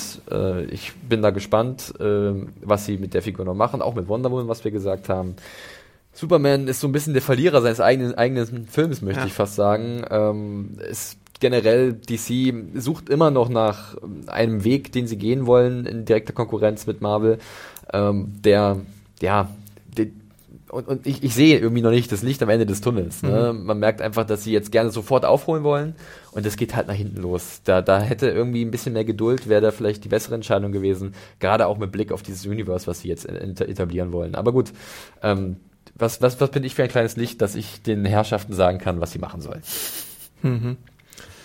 Ja, ich habe ja schon angedeutet, dass ich das Ganze äh, ziemlich Hit or Miss fand. Also es gibt einige herausragende Szenen, wirklich die Highlights sind, ähm, aber das große Ganze stimmt halt nicht. Und da gibt's halt viel zu viele Kritikpunkte, um jetzt von einem empfehlenswerten oder guten Film zu sprechen. Ich habe ihn sehr mittelmäßig bewertet jetzt auch. Ich habe Spoiler drei Sterne gegeben. Ja, da bin ich auch ungefähr, wenn nicht sogar noch ein bisschen runter, weil ich hab, bin dann nochmal in, in mich gegangen, Ja. ähm, dann nochmal eine Nacht drüber geschlafen und dann ist mir so aufgefallen, was mir eigentlich alles im Endeffekt gestört hat. Und was ich eigentlich gut fand, wenn man das aufwiegt, Adam kann auf meinen Zettel gucken, da ist so ein, so ein 5 Zentimeter Absatz äh, positiv und dann 10 bis 12 Zentimeter langer Absatz negativ. Ja. Und dann ist das schon eine gewisse Diskrepanz und deswegen bin ich dann vielleicht so wirklich bei 2,5. Wohlwollend 3, aber Je länger man darüber nachdenkt, desto schlimmer wird's halt. Genauso wie bei Man of Steel im Nachhinein wahrscheinlich. Äh, aber ich denke mir, ja, es ist halt kein Desaster der Kanüle äh, oder der Klasse, Kanüle? ein schönes Wort. der Kategorie äh, Green Lantern oder Fantastic Four 2015 war es sogar. Ja. Ähm, die, es gibt die beste Batman-Fight-Szene in einem Realfilm für mich. Aber hallo, da bin ich auch dabei. Ähm, Wonder Woman ist äh, cool und ist endlich mal da, ist auch gut gecastet, ist vielversprechend. Ich freue mich auf das nächste. Aber es ist halt, wie du vorhin schon gesagt hattest, als Zitat aus diesem anderen Review, es ist halt ein Trailer für die Justice League auch. Es ist Iron Man 2 quasi im DC-Universum. Es gibt da zu viele äußere Einflüsse, die reinkommen und die äh, behandelt werden müssen. Und da bleiben manche Hauptfiguren halt auf der Strecke. Du musst Batman einführen, machst es okay, aber es könnte auch besser sein. Du musst Superman irgendwie nochmal reinhauen. Du machst den großen Konflikt, der eigentlich ein eigener Film wert ist, Luthor gegen Superman, Ja. ähm, der halt hier als, als ja, Unruhestifter fungiert im, in dem Konflikt zwischen Batman und Superman. Ja, und dann hast du natürlich noch die äh, zahlreichen Easter Eggs, die halt, wie gesagt, schon Justice League äh, in Stellung bringen. Und du hast halt sehr gute Schauspieler, deren Talent verschwendet wird. Wir haben jetzt auch gar nicht bisher über Amy Adams gesprochen. Sie soll ja so das Ganze so ein bisschen erden, aber die geht halt auch irgendwie unter in Ja. diesem ganzen Wust. die geht unter, die ist zwar keine Damsel in Distress und ist wieder actionreich unterwegs, aber trotzdem hat sie zu wenig zu tun. Jeremy Irons ist Alfred und der hat, darf halt manchmal so ein paar trockene Sprüche machen und ist so ein bisschen. Batmans, äh, Ja. Confidant und eigentlich auch eine coole Alfred-Version, aber irgendwie bleibt er auch äh, hinter den Ich Erwartungen glaube, am zurück. meisten, wenn wir noch Diane Lane ist noch da als Martha Kent Genau. und die kriegt auch fast nichts zu tun. Ja, am meisten musste ich, glaube ich, noch, wenn wir nochmal über den Humorkurs sprechen, der hier eigentlich nicht äh, anwesend ist, äh, über äh, Lawrence Fishburne und seine Ja, Rolle stimmt. als, als äh, Daily Der auch Planet-Chef. total fehlcharakterisiert wird jetzt in diesem zweiten Teil. Also er hat so lustige Momente, wo er irgendwie komische One-Liner von sich gibt, die echt amüsant Ja. sind, ähm, als äh, Perry White war es, ne? Aber es ist halt auch so eine, ja, hier bin ich und da bin ich wieder weg und da komme ich wieder und gebe wieder einen Spruch von mir und dann das war's. Also es ist unausgegoren. Ja, das ist, ist schade alles so ein bisschen. Ja. Da wäre mehr drin gewesen. Absolut. Nun, Also, wenn ihr wirklich mal sehen wollt, wie sich Superman und Batman auf die Fresse hauen im Realfilm, go ahead und tu Ja, es. wo man vielleicht so ein bisschen vorwarnen muss, ähm, dieser große Kampf ist jetzt nicht ganz so groß, auch wenn er cool ist. Ja. Ähm, nimmt er nicht wirklich viel von der Laufzeit dieses langen, sehr, sehr langen Filmes ein. ja. Und ansonsten Ja, wartet halt vielleicht ein bisschen auf die Blu-ray Ja. oder DVD. ich glaube schon. Also ich habe gelesen, dass es im IMAX natürlich nochmal ein anderes Kaliber sein soll, eine andere Kanüle, um dieses, dieses Wort nicht so schnell vergessen zu lassen. ähm, Und äh, da, das kann, glaube ich, schon gerade äh, sehr unterhaltsam dann sein, diesen großen Actionsequenzen. Aber wenn er dann tief in euch geht, dann fallen euch, glaube ich, ein paar Sachen auf, die euch nicht sehr, nicht sehr zufrieden stimmen werden. Der ist super lang. Er ist sehr lang. Naja. So, dann machen wir mal das Bad-Signal.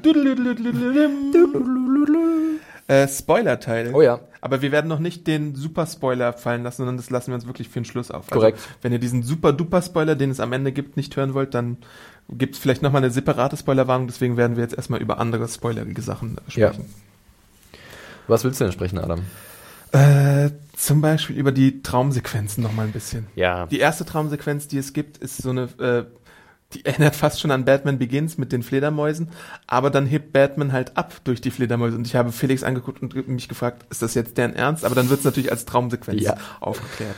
Und das ist halt wieder so ein Ding, wo ich mich gefragt habe, was, was, was ist, ist jetzt hier der Zweck? Weil die Traumsequenzen, nicht nur diese Traumsequenz, sondern die anderen Traumsequenzen, die da sind, daraus zerrt ja Batman auch und nimmt sich dann so ein paar Informationen, wie er jetzt weiter vorgehen sollte teilweise. Ja. Dann gibt's noch diese Nightmare-Batman-Traumsequenz, wo die wir auch schon im Trailer Ich meine, gesehen das haben. sieht alles ziemlich cool aus, Ja. aber diese, dieser, es ist, es, es bringt mir halt irgend so einen Punkt des Filmes näher, der für mich schon längst klar ist. Also diese Nightmare-Batman-Sequenz, die zeigt dir nur, dass er Angst vor Superman hat. ja. Und das aber natürlich in super cooler Art und Weise, aber klar, wir, wir wissen doch schon längst, dass er ge- gegen Superman vorgehen will. Und das ist halt so ein bisschen doppelt gemoppelt. Und dann gibt's dann noch so eine, ja, ich weiß nicht, ähm, willst du gleich über das Flash-Ding sprechen? Weil das schließt sich direkt an an diese Traumsequenz, dass da ein Traum im Traum ist. Es ist Ja. also so, Traumception. als wäre Nolan kurz da gewesen, ich habe eine gute Idee. äh, That's my executive producer credit, guys. und dann gibt's einen Traum im Traum und da sieht man auf einmal eine Gestalt, die halt Batman einen wichtigen Hinweis gibt. ähm, Lois is the key. Lois is the key, ja, Lois ist der Schlüssel zum Erfolg. Äh, und ich habe da, wer ist denn das? Ist das Tony Stark? Weil das sah aus, als hätte da jemand so einen mechanischen Anzug an. Und Adon hat mich dann darauf hingewiesen, dass es dann Ezra Miller ist, Ja. den wir äh, auch in einem Flash-Solo-Film sehen werden von Ja. DC. Und äh, da bauen sie natürlich auch schon diese Idee ein von der Justice League, von diesem großen Universum, dass der Flash über die Fähigkeit verfügt, aufgrund seiner hohen Geschwindigkeit zwischen äh, den Zeiten zu, zu reisen. Ja. Ähm, was natürlich ein nettes Easter Egg ist, aber äh, glaube ich mehr Fragezeichen im Ja. Raum hinterlassen hat als alles andere. Ich bin mal gespannt, wie viele Leute im Kino das überhaupt bemerkt haben, dass es Ja, Flash ist. ja. Weil ich meine, ich hab's, also der Anzug sieht super weird aus. Ich habe eher Ezra Millers erkannt, als dass ich erkannt habe, dass es Flash darstellen soll. Ich habe mich kurz gefragt, als Comic-Kenner, ist- soll es jetzt Red Hood sein, der, der Ex-Robin, den Batman mal hatte, oder womit haben wir es hier zu tun? Äh, es ist halt super weird eingebaut schon wieder. Ja. Und dann in dieser Traumsequenz, die halt keinen keinen Wert hat für die weitere Handlung. Und woher soll Batman den Flash kennen, frage ich mich halt auch. Ja. Oder ist es halt alles schon mal passiert und das ist irgendwie die Erklärung dafür, dass, dass die das jetzt alles anders machen müssen. Gut möglich, gut möglich. Also ähm, das Ding ist ja auch, ähm, was ja noch bei der Erstraumsequenz ist, wo wir nochmal über die Eltern von äh, Bruce Wayne sprechen äh, könnten vielleicht. Das fand ich auch sehr amüsant, werden gespielt von Lauren, Ja. Lauren Cohn und äh, Jeffrey Dean Morgan, Ja. die ja äh, viele unserer Podcast-Hörer sicherlich äh, von The Walking Dead kennen. Ja. Zumindest die eine haben sie schon gesehen, Ja. in der Rolle von Maggie, Lauren Cohn. Und der andere, der Jeffrey Dean Morgan, wird demnächst irgendwann als Negan auftreten. Ähm, was ich eigentlich eine ganz interessante Idee fand. Ich fand aber lustigerweise diesen Stil, ist, ist ja in den 80er Jahren wurden sie ja erschossen. Mhm. Ich hatte irgendwie Bock auf so einen, so einen alten Batman. Also, also so einen jungen Bruce Wayne in dieser 80er Jahre Zeit, das sah super cool aus. Ja. Aber Das kommt vielleicht noch, wenn, wenn Affleck dann seinen Solofilm bekommt. das, also das sah, sah also ich, ich hoffe, die machen aus. jetzt nicht in der Community, Continuity weiter mit Ja, ja. Batman, sondern zeigen wirklich seine jungen Jahre, zeigen irgendwie vielleicht seinen Konflikt gegen den Joker oder sonst irgendwas. Da gibt's Weil ja auch in der ein paar- Vitrine ist da ja auch zum Beispiel, wie man auch schon im Trailer gezeigt hat, so ein Robin-Kostüm mit Haha, you failed the city und Genau, und es sowas. gibt auch zwischendurch so ein paar, müsste man drauf achten, in manchen Aufnahmen sieht man so Art Graffiti, die halt auch auf äh, einen gewissen äh, Clun hinweisen. I'm not a clown. ja. Nun, ähm, Andere Easter Eggs, die es äh, im Film ja, wir können wir können es ja einfach komplett raussagen. Also wir haben es ja schon ich möchte im, im einen, Nicht-Spoiler-Teil. Wir erstmal die. Helden? Ja. Ja, genau. Wir haben es ja nicht, im, wir haben es ja schon im Nicht-Spoiler-Teil äh, erwähnt, dass halt das ja der große Aufgalopp zur Justice League ist. Dementsprechend äh, findet Bruce Wayne in irgendwelchen Dateien von Lex Luthor ähm, Informationen. Da sieht man so lustige Symbole, zum Beispiel so ein Blitz, so ein C, so ein, so ein wie so ein Speer äh, und so ein W. Und dann, oh, das Meta-Human-Projekt. Und dann äh, wird halt klar, okay, guck an, wir haben hier Wonder Woman, wir haben hier Aquaman, wir haben hier The Flash und wir haben Cyborg. Da gab es ja vor einer Weile auch dieses äh, Artwork, äh, wo man ähm, alle sechs, also Ja. mit Batman und Superman äh, gesehen Ohne hat. Green Lantern. We Ohne don't care about Green Lantern. Genau. Ähm, und hier sehen wir natürlich auch in dem Film zum ersten Mal ähm, Ezra Miller als The Flash. In, wie ich finde, einer sehr coolen kleinen Szene. Ja. Aber glaube ich von den Dingern am besten gefallen. Komplett anders als die TV-Siegel. Genau, Der sieht ja auch richtig. optisch ganz anders aus. Richtig, so ein bisschen wie so, wie so ein Slacker, so übelst, ähm, don't care. Ja, richtig. Ähm, dann sehen wir äh, Jason Momoa Mhm. als Aquaman in einer irgendwie unverwählich komischen Szene, Ja. wie er halt unter Wasser auf einmal entdeckt wird von irgendeiner Er halt Tauchsonde. Es, es, es war so gefühlt, als hätte er so volle Backen unter Wasser gehabt, oder? Also, so ich meine, der. Momoa ist natürlich ein sehr, also er passt, glaube ich, ganz gut in diese Rolle, weil er auch Ja. physisch diesen Eindruck vermittelt. Ist natürlich optisch gesehen auch ein ganz anderer Aquaman als in den Comics. Aber äh, dieses Experiment finde ich ziemlich interessant. Das könnte sehr interessant werden. Und dann sehen wir noch Cyborg, beziehungsweise wir sehen äh, Silas Stone, Mhm. ähm, der der äh, Vater von, ich muss mich kurz erinnern, Victor. Victor, Stone ist, Ja. der im, End, im Endeffekt zu Cyborg wird. Und, Und der das halt ist eine Aufnahme von den macht. Star Labs. Korrekt, ja, die werden auch gedroppt. Genau, und dann sehen wir, wie so ein Cube äh, in, in die Überreste seines mich aber, Sohnes rein. was war das für ein Cube? wandert.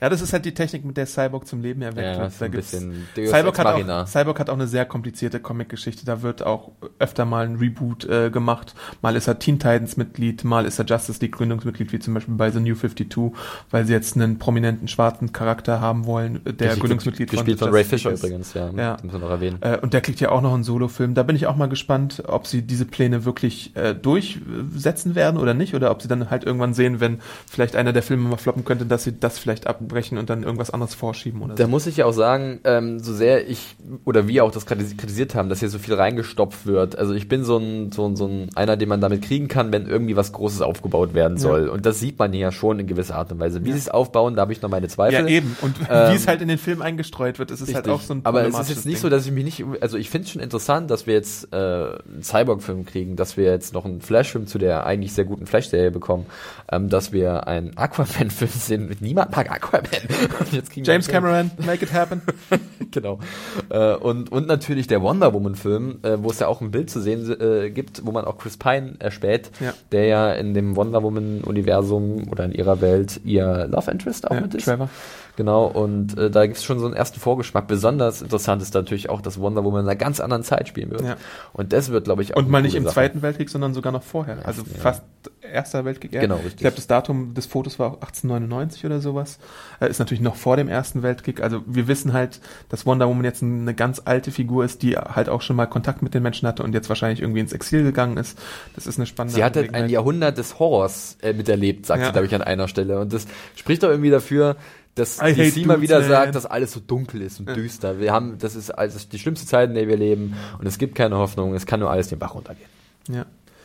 Und dann gibt es noch ein weiteres Cameo, was ich persönlich irgendwie überflüssig fand, nämlich äh, Superman verzieht sich dafür gefühlt zwei Stunden, weil was passiert in dem Film und äh, klettert dann auf einen Eisberg und dort begegnet ihn sein äh, Adoptivvater Jonathan Kent, gespielt von Kevin Costner, der jetzt wieder da ist. Den man halt schwer ernst nehmen kann, nachdem was er halt im Man of Steel alles Ja. von sich gegeben hat. Also hier sollte er uns wieder als das moralische Gewissen Supermans und äh, präsentiert werden, der ihm halt so ein bisschen Kraft wiedergibt und sagt, hier, ähm, ich weiß, es ist schwer, ähm, aber du kannst, also ist ja so ein bisschen die Essenz, ähm, du musst weitermachen. Ja. Und das ist halt, das, das beißt sich halt wieder. Da ist irgendwie so eine Continu Continuity-Problematik, die mich persönlich auch, also wo ich das dann nicht wirklich als richtig gute Szene wahrnehme, sondern eher so als, ja, ist okay. Stapeln halt Steine auf den Berg. Mein Gott. ja, das ist so ein, so ein Das ist halt ein bisschen enttäuschend. Aber lass uns ähm, nochmal jetzt im Spoiler-Teil, weil wir jetzt da so gut drüber reden können, zu dem großen, großen Ding, äh, zumindest was so verkauft wird im Film äh, vorgehen, und zwar der Kampf zwischen Batman und der Superman. Kampf, der Kampf. Ja, ähm, wir haben ja schon ähm, erwähnt, äh, dass uns Batman in seinen Kampfszenen sehr gut gefallen hat. Mhm. Äh, zunächst kommt es aber zu diesem Riesengefecht äh, zwischen diesen beiden Helden, in dem Batman natürlich in die Trickkiste greift. Ja. Wo man auch merkt, er hat halt dieses Wissen und diese Technologie. Äh, anf anfangen tut das Ganze mit einer sehr witzigen Trainingsmontage von Ben Affleck, der irgendwie auf Traktorreifen rumhaut Und Seile. und Seile zieht und so, um seinem Körper zu stählen. Ähm, und dann äh, hat er halt über Lex Luthor der halt von Anfang an versucht, so einen riesigen Kryptonitstein in seinen Besitz zu bringen. Und ins Land zu importieren. Richtig, um das als Waffe gegen Superman äh, einzusetzen, hat er den halt irgendwie in seine Fittiche bekommen und macht daraus jetzt, ja, waffenfähiges Kryptonit. Ja. So in Form von kleinen Gaskartuschen und ähm, er, er schmiedet einen gewaltigen Speer, der noch eine sehr wichtige Rolle spielen wird. Äh, und, und hat halt dann ähm, Eine Rüstung. eine, eine ziemlich coole Rüstung und lockt Superman halt so ein bisschen in die Falle. Und ich fand es eigentlich cool. Ich habe mich irgendwie gefreut auf den Moment, weil ich wollte gerne wissen, wie setzen sie es um. Superman ist halt eine, eine, eine Naturgewalt. Fakt. Ja. Er ist ein Gott und so wird er ja auch immer beschrieben von den vielen Menschen. Ja. Es gibt so viele religiöse Andeutungen und, und Referenzen in diesem ganzen Film, dass, dass Superman ein, eine gottgleiche Figur ist, äh, deren Gnade wir un- unterlegen sind. Und wie kann halt äh, die Bath of Gotham, ein einfacher Mensch, ihn besiegen? Es gibt ja vorher schon eine Szene mit dem Batmobil, was auch im Film eingeführt wird und eine, in der Szene gezeigt wird, die ich jetzt auch nicht so stark fand, weil ich, weil es irgendwie weird vom Pacing her fand. Ja. Ähm, sieht man ja schon, dass dann auch Superman eingreift und Batman aus seinem Batmobil rausholt und ihm so, ein, so eine Warnung gibt, hör auf, ich könnte dich sofort irgendwie Ja. töten lassen. Out Und of danach- Mercy, sagt er irgendwie, Genau. weil, weil er gnädig ist. Und danach rüstet halt Batman auf und macht sich die Rüstung und die Waffen und alles. So, und dann sieht es halt tatsächlich so aus, als könne Batman ihm etwas entgegensetzen und äh, ist auch sehr interessant, wie das gestaltet wird. Also es ist auf jeden Fall ein sehr wuchtiger Kampf, der tut auch ordentlich weh und es ist auch sehr witz. Das unglaublich mal, also das ist mal ein Witz gewesen tatsächlich, als ähm, Batman nämlich mit seiner Metallfaust auf Superman einschlägt Ja. und wenn das Gesicht trifft und er ist vom Kryptonit beeinflusst, aber Ja. dieser Einfluss, der lässt nach und irgendwann hört es nur noch so ein Bong, Bong, Bong und die Metallfaust trifft auf ein stählernes Kinn. Das war eigentlich ganz amüsant, muss ich sagen. Und weil er eben vom Kryptonit beeinflusst ist, gibt es da halt auch so ein bisschen Chancengleichheit zumindest, was natürlich sich dann irgendwann, ja doch, eigentlich ist es schon irgendwann tatsächlich sehr Batman-lastig, wer dann irgendwie austeilt, äh, weil es ja dann auch noch so Gadget-Sachen gibt, wie zum Beispiel dieses äh, Bat-Seil oder wie man auch das immer nennen kann. Korrekt, ja. Batrope. Batrope, was zum Einsatz Er hat leider kein Anti-Superman-Spray dabei. Das hätte wahrscheinlich Adam West in seiner Batman-Rolle dabei gehabt. Und es geht auch die Batman-Maske kaputt, was ich interessant finde, weil es auch selten passiert, sowohl im Film als auch im Comic, dass er zulässt, dass seine Maske kaputt geht, weil Batman dann tatsächlich so eine Figur wäre, die zwei Masken aufhat, um sicherzugehen, dass die eine Maske nicht kaputt geht und jemand seine Identität Ja, aber wir checkt. können ja kurz darauf eingehen, wie es überhaupt zu dem Kampf kommt, denn da ist das Ganze, was wir vorhin kritisiert haben. Ja. Das, es gibt eine Wendung, Ja. warum eigentlich Superman gegen Batman kämpft. Und das Ja. liegt daran, weil Lex Luthor sowohl äh, Lois Lane. Lois Lane als auch ähm, Clarks oder Supermans Ziehmutter äh, Martha ähm, kennt, äh, in seine Gewalt gebracht hat. Ja. Und dann sagt er ihm, okay, wenn du Batman nicht bekämpfst, dann bringe ich deine Mutter um. Ja. Also es ist im Endeffekt Blackmail. Ja. Also Blackmailing. Und das, das ist so eine komische Auflösung oder beziehungsweise so eine komische Hinführung zu diesem großen Kampf, wo man denkt, da muss da irgendwas, das, das ist so ein banaler Grund Ja. irgendwie. Also nichts gegen Martha kennt, das ist natürlich ein Menschleben, was da in Gefahr ist und auch seine Mutter, aber es ist trotzdem so wahnsinnig Es ist halt so ein, so ein bisschen, es wird halt so ein bisschen versucht, eine Zwickmühle aufzubauen, weil auch Lois erstmal das Haus runtergeworfen wird und Superman sie dann retten muss und Superman dann denkt, ja, das war's schon, jetzt habe ich dich und dann kommt halt noch diese Martha-Komponente dazu und dann möchte halt, also er hat dann so eine Deadline und soll dann nach ähm, Gotham gehen, um sich Batman zu stellen. Der hat ja halt auch schon sein Bat-Signal rausgeschickt über den äh, Teich da, der die beiden Städte trennt, die hier sehr nah aneinander gezeigt werden, wie es auch in den Comics ist. Und dann äh, kämpfen die halt, oder f- beziehungsweise Superman ist da und versucht noch vernünftig zu sein und mit Batman zu reden, aber wie wir schon vorhin kritisiert haben, der hört einfach nicht zu, sondern will einfach irgendwie kämpfen und ist sackig auf äh, Superman und dann kommt es halt zu dieser Auseinandersetzung. ja. Zumindest äh, bis dann das große böse Da dachte sich der kommt. Drehbuchautor, na gut, es gibt ja noch so eine Auflösung, da dachte sich der Drehbuchautor wahrscheinlich, ich bin jetzt super clever, ich mache jetzt nämlich so eine Verbindung zwischen den beiden, die wir vielleicht noch nicht verraten. Ich habe, ich kann nur so viel sagen, ich habe einen Tweet nach dem Film veröffentlicht, den könnt ihr euch mal anschauen. Ja. Das ist super genial auch, genauso wie smart. das, wie das Drehbuch äh, an dieser Stelle. Und Die dann, Liebe zu der Mutter, ne? Und dann äh, werkelt halt Lex Luthor insgeheim halt daran, dass man äh, Sort nimmt und irgendwie mit seinem Blut vermischt und dann wiederbelebt durch so Raumschiff-Technology von Und das, das Ergebnis ist, ich habe es mir aufgeschrieben, Super Saiyan Macho Mai Doomsday. That's not even my final form! Ja, es ist so ein Krypto, äh, kryptonisches Superwesen, ähm, das aussieht, ist glaube ich von Vita sogar. Ähm, Ja, der sieht halt aus wie so ein Cave-Troll Ja, aus genau, World of richtig, Warcraft ja. oder wie Abomination aus. Na, äh, oder auch wie die Incredible Trolle in, in, in äh, der Hobbit und dann hat ein paar mehr Buckeln und Plus- äh, schreit viel rum, hat einen, äh, so, so einen Laserblick äh, oder Klingt so. wie ein bisschen wie ein Dino oder so, wenn er ja, schreit. und kann sich dreimal verwandeln. Also es ist, es ist dann, da geht's halt los, wo du sagst, oh Gottes Willen, was passiert denn jetzt? Also ich, was cool ist, ist, dass da natürlich Superman und Batman sich zusammenschließen. Ja. Batman kümmert sich um ähm, Martha Kent, Mhm. will sie befreien. Superman kann sich mit seiner Kraft halt äh, Doomsday entgegenstellen. Ähm, das hat auch zur Folge, dass wir, wie gesagt schon, und wie bereits erwähnt, eine der coolsten, vielleicht auch besten Batman-Kampfsequenzen aller Zeiten zu sehen bekommen. ja, die sehr stark an die Arkham Games von Rocksteady auch korrekt, angelegt ja, ist. es ist eine wirklich flüssige Choreografie. Da kommen Gadgets zum Einsatz, er teilt aus, er macht ein paar Wrestling-Moves. Es ist wirklich, also die Auflösung ist so ein bisschen eigenartig, weil Batman mal wieder gegen äh, sein, sein Credo verstößt, also der Comic-Batman zumindest, Da ist halt die Frage, ne? zu töten.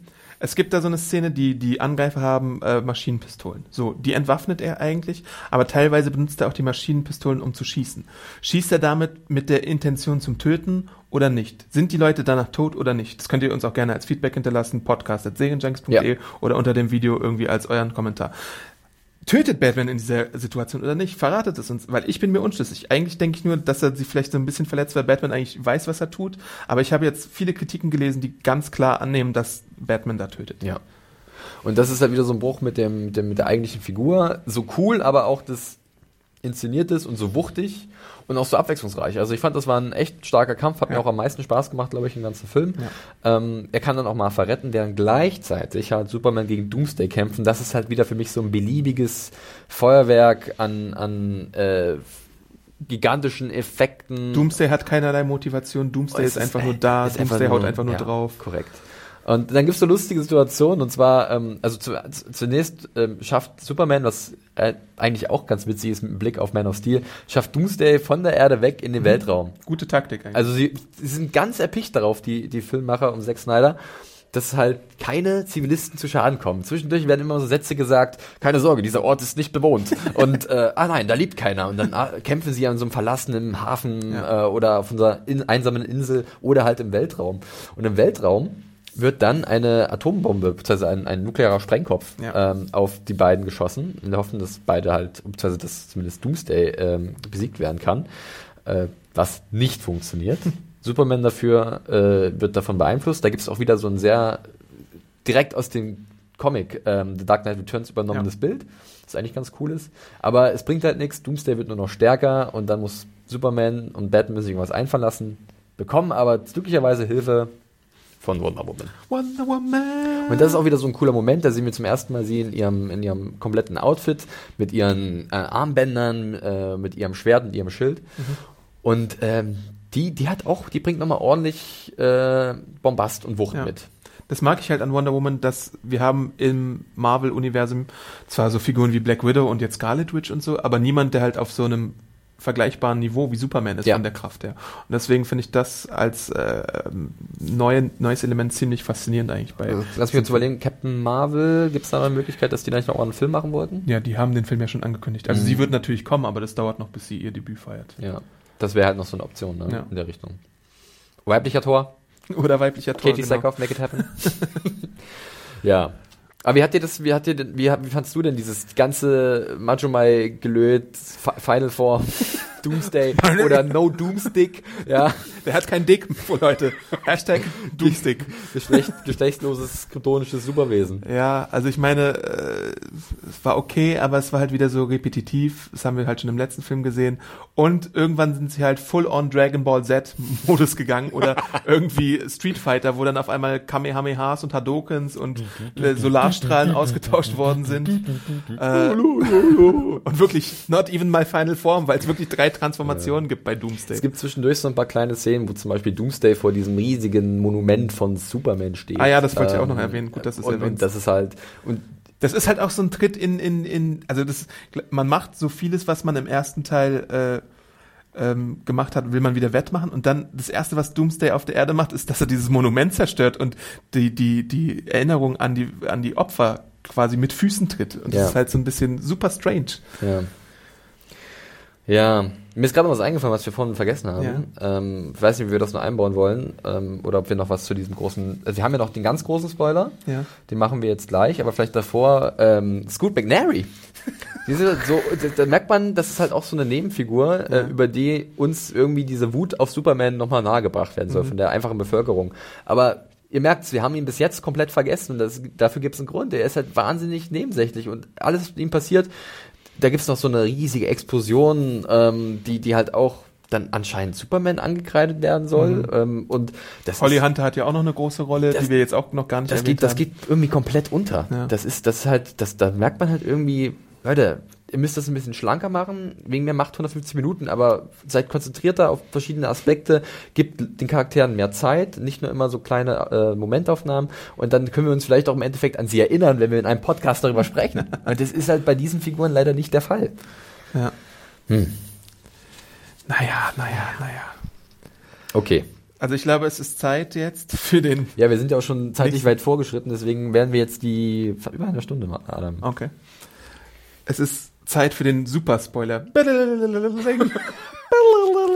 Ja, Zack Snyder hat uns gebeten, nichts zu sagen. Ja. aber wir scheißen drauf so ein Ja, bisschen. ja, ihr seid gewarnt. Achtung, Ähm. also in Spoiler in 5, 4, 3, 2, 1. Die machen halt etwas, was ich überhaupt nicht auf dem Schirm hatte, obwohl es eigentlich super naheliegend ist, wenn du schon Doomsday als Gegner hast. Ja. Ähm, Lois hat halt einen großen Teil daran, da, weil es gibt den besagten Batman Kryptonitspeer und der wird dann halt irgendwann weggebracht, damit Superman dadurch nicht zu Schaden kommt und dann kommt er natürlich zum Einsatz gegen Doomsday, weil du sonst gar kein Mittel hast gegen Doomsday. So. Und ähm, anstatt dass Wonder Woman äh, mal in die Action geht und äh, diesen äh, äh, dieses Zepter da bedient, äh, macht Superman halt selbst. Er opfert sich wie Jesus Christus.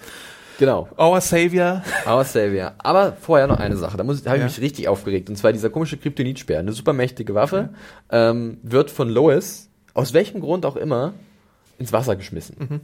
Also irgendwie, ähm, vielleicht will sie das aus der, aus der, das, aus der Nähe von, von Superman bringen, aber der ist ja, glaube ich, schon gar nicht mehr da. Mhm. Und dann wird das Ding, diese sehr mächtige Waffe, in, in, in irgend so ein Wasserloch geschmissen. Und Ja, Lois weiß zu dem Zeitpunkt ja nicht, dass Doomsday, glaube ich, da ist. ja, aber dennoch, warum schmeiße ich das dahin? Warum lasse ich es nicht irgendwo? Also es ist dann so extrem Es soll halt konstruiert. in die, in die Finger von irgendwem geraten. Genau, es ist aber extrem konstruiert, weil ja Superman am Ende äh, oder so zwischendurch halt Lois retten muss, weil sie eingesperrt wird in dieser Wassergrotte, wo Ja. sie halt wieder nach dem Speer taucht, als er gebraucht wird.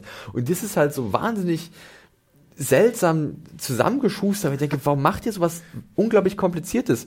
Und das, das fühlt sich halt dann wie so, wie so, ein, wie so eine kleine äh, ja, Veräppelung an. Ja. Weiß ich nicht. Naja, zurück zum Speer, der zum Einsatz kommt. Es kommt auf jeden Fall zum Dreier-Teamer. Batman macht irgendwas, äh, Wonder Woman benutzt Batman hat viel Schiss von Doomsday, weil er nichts machen zu. Recht.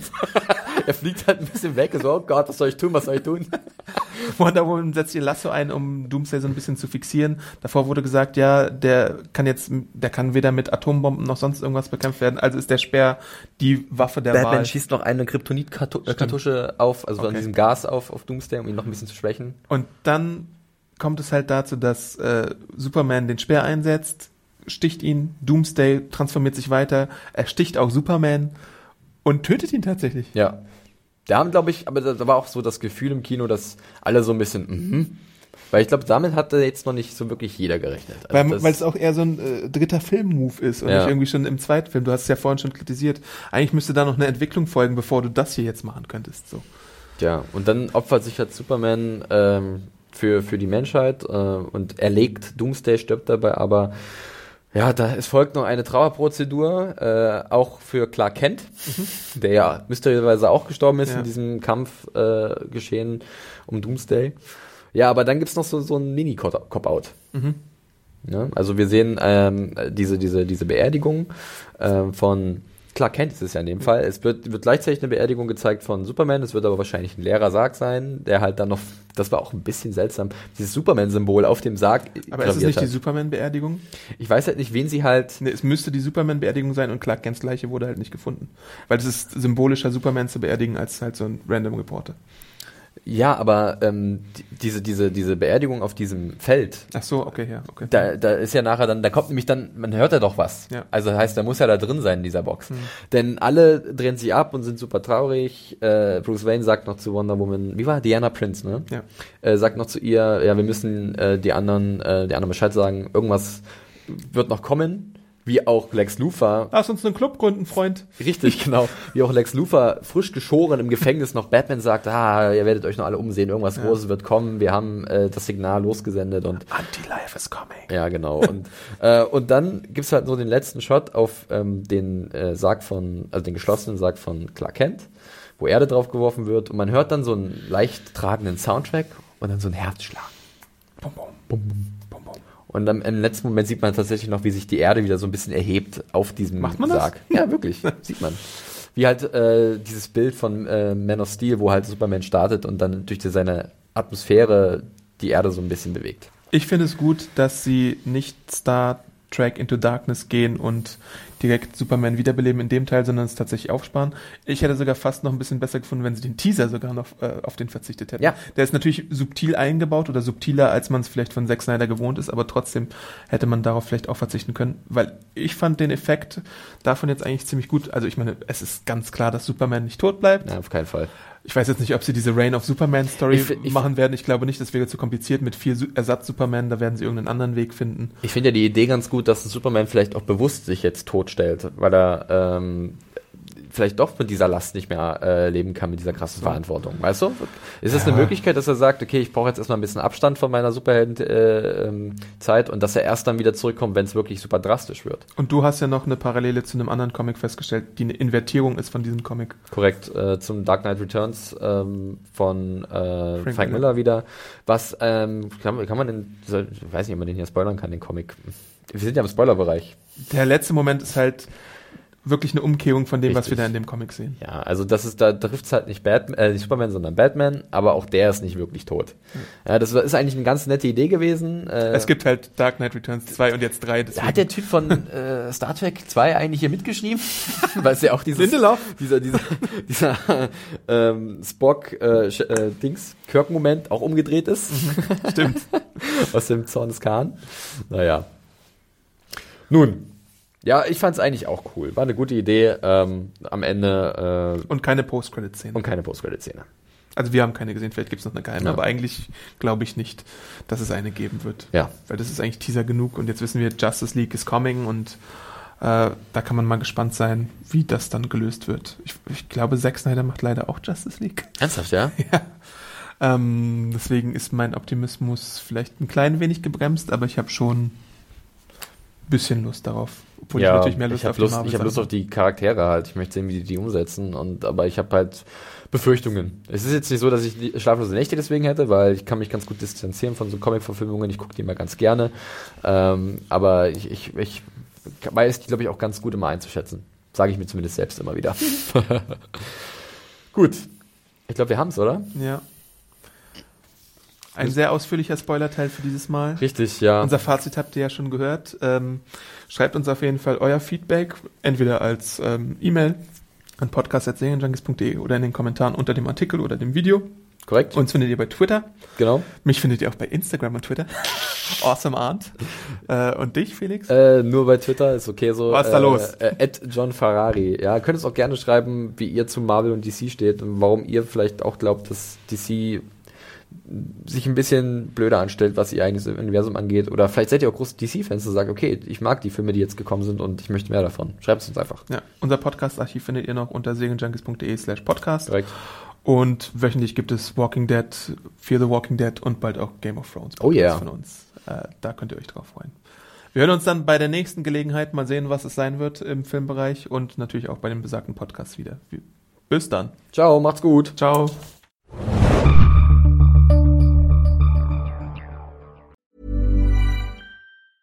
Even on a budget, quality is non-negotiable. That's why Quince is the place to score high-end essentials at 50 to 80% less than similar brands. Get your hands on buttery soft cashmere sweaters from just 60 bucks, Italian leather jackets, and so much more.